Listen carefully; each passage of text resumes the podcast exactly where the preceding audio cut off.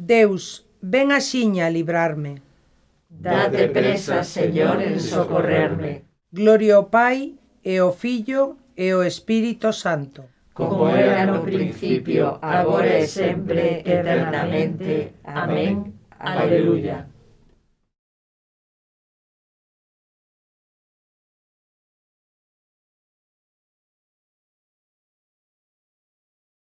Cando a luz do día está no máis alto, es, Señor Xesús, luz e ledicia de quen na fe e na esperanza celebran a festa da vida.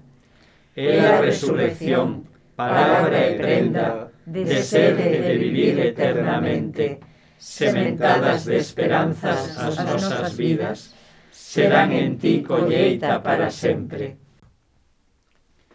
Ven xa, Señor Xesús, o noso Salvador, e enche coa túa luz este día, camiño de delicia e de esperanza, real acontecer da nosa vida. Danos, o Pai Omnipotente, e ti, Filho amado e Señor noso, por obra do Espírito enviado, vivir xa da festa do teu reino. Amén.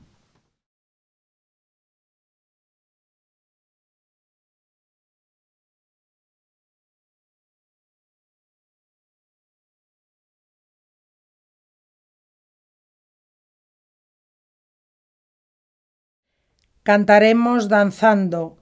As miñas fontes están todas en ti, cidade de Deus. Aleluia.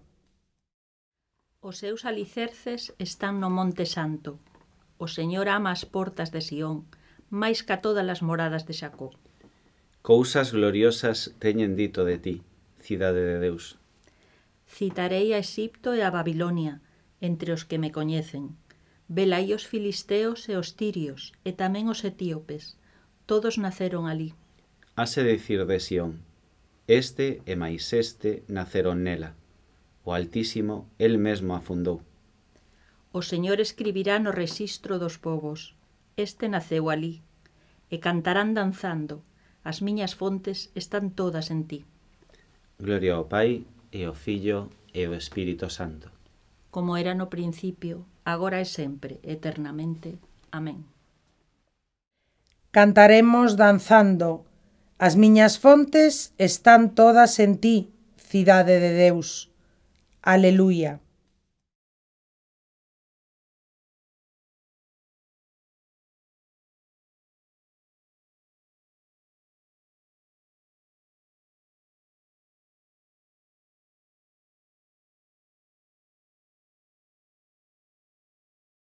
Como un pastor, el alinda o seu rabaño, colle no colo os cordeiros.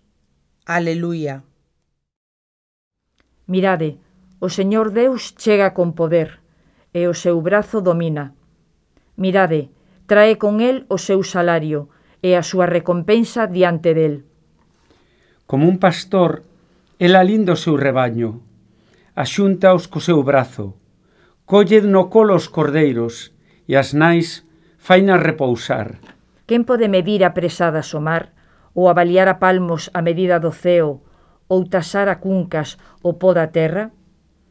Quen pesou na balanza os montes e os outeiros na romana? Quen mediu o espírito do Señor? Quen lle indicou os seus designios? Con quen se aconsellou para que lle explicase o camiño susto? para que lle ensinara o saber e lle indicase o método preciso? As nacións son para el como gotas nunha sella e valen o que o pó nunha balanza. As illas non pesan máis que un pouco de pó. O Líbano non abonda para a leña, nin os seus animais para o holocausto. Na súa presencia, as nacións todas, como se non fosen, son para el nada e cousa va.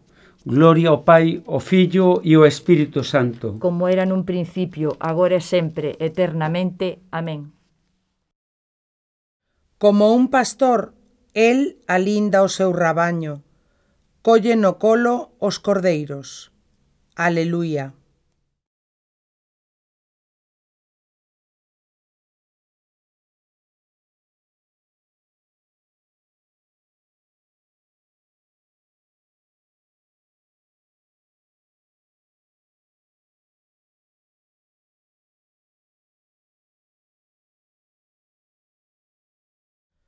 O Señor é grande en Sión, excelso sobre todos os povos. Aleluia. O Señor reina, conmóvense os povos, senta sobre querubíns, estremece a terra. O Señor é grande en Sión, excelso sobre todos os povos. Celebren o teu nome grande e terrible, Ele é santo. Rei poderoso que ama a xustiza Ti asenta o xuízo no dereito e faz xustiza en Israel. Ensalzade o Señor noso Deus, postrádevos aos seus pés, El é santo. Entre os seus sacerdotes están Moisés e Aarón, e Samuel entre os que invocan o seu nome. Invocaban ao Señor, e o Señor respondíalles. Falaba con eles na columna de nube e eles gardaron os seus mandatos, os preceptos que lles deu. Señor noso Deus, ti escoitáchelos. Ti fuches para eles o Deus que perdoa, aínda con seres vingador dos seus delitos. Ensalzade o Señor noso Deus, postrádevos ante o seu monte santo. Santo é o Señor noso Deus. Gloria ao Pai e ao Filho e ao Espírito Santo como era no principio, agora e sempre, eternamente. Amén. Aleluya. O Señor é grande en Sión, excelso sobre todos os povos. Aleluia.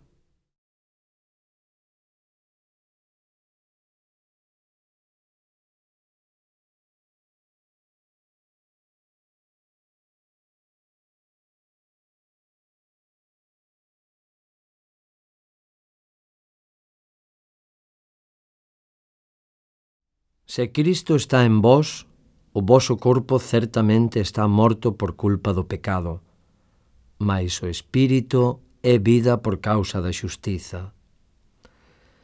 Se o Espírito do que resucitou dos mortos a Xesús habita en vós, o mesmo que resucitou a Cristo Xesús dos mortos, vivificará os vosos corpos mortais polo seu Espírito que habita en vós. Cristo, Fillo de Deus vivo, ten piedade de nós. Aleluya, aleluya. Cristo, Fillo de Deus vivo, ten piedade de nós.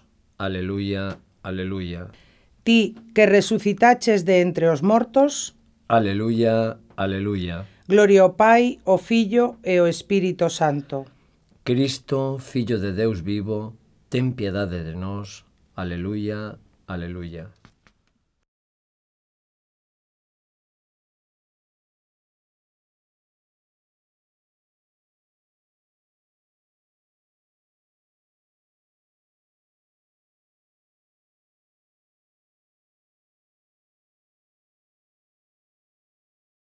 Ide e facede discípulos meus a todos os povos, bautizándoos no nome do Pai e do Fillo e do Espírito Santo. Aleluia.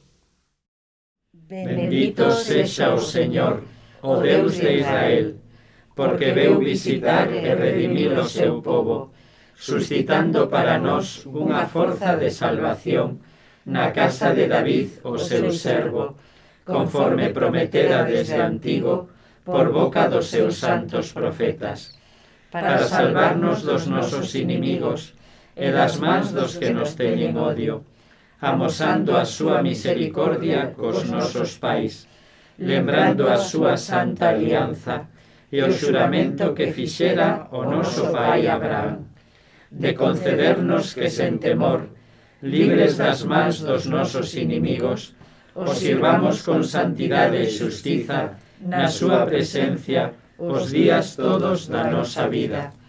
E ti, meniño, vas ser chamado profeta do Altísimo, porque irás por diante do Señor preparando os seus camiños, anunciándolle o seu povo a salvación, o perdón dos pecados, pola misericordia entrañable do noso Deus, virá visitarnos desde o ceo un sol nacente, para iluminar os que viven nas tebras, e nas sombras da morte, para guiar os nosos pasos polos camiños da paz. Gloria ao Pai, e ao Filho, e ao Espírito Santo, como era no principio, agora e sempre, eternamente. Amén. Ide e facede discípulos meus a todos os povos, bautizándoos no nome do Pai, e do Fillo, e Espírito Santo. Aleluia.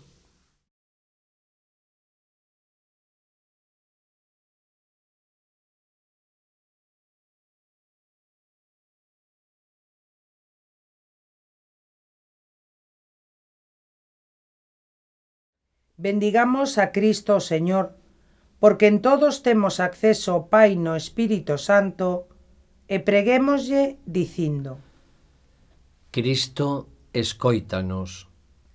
Manda o teu espírito, o hóspede desexado das almas, e concédenos a graza de que nunca o entristezamos.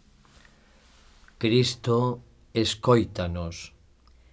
Ti, que resucitaches de entre os mortos e estás sentado á dereita de Deus, intercede sempre por nós perante o Altísimo. Cristo, escoítanos. Únenos a ti mediante o teu espírito, e que ningunha adversidade nos separe en dexamais do teu amor. Cristo, escoítanos. Ensínanos a acollernos mutuamente, como nos acolliches ti para a gloria de Deus.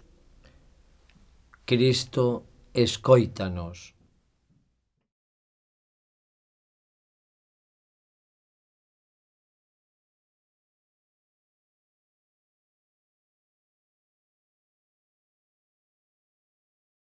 Noso Pai que estás no ceo, santificado sexa o teu nome, veña o teu reino, e fágase a túa vontade, aquí na terra como no ceo. Danos hoxe o noso pan de cada día. Perdoa as nosas ofensas, como tamén perdoamos nós a que nos ten ofendido. E non nos deixes caer na tentación, mas líbranos do mal.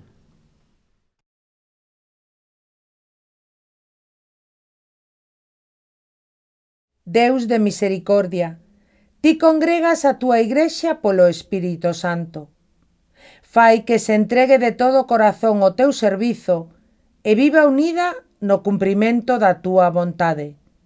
Polo noso Señor Xesucristo, teu Fillo, que vive e reina contigo na unidade do Espírito Santo, por sempre eternamente. Amén. Que o Señor nos bendiga, nos libre do mal e nos leve cara a vida eterna. Amén.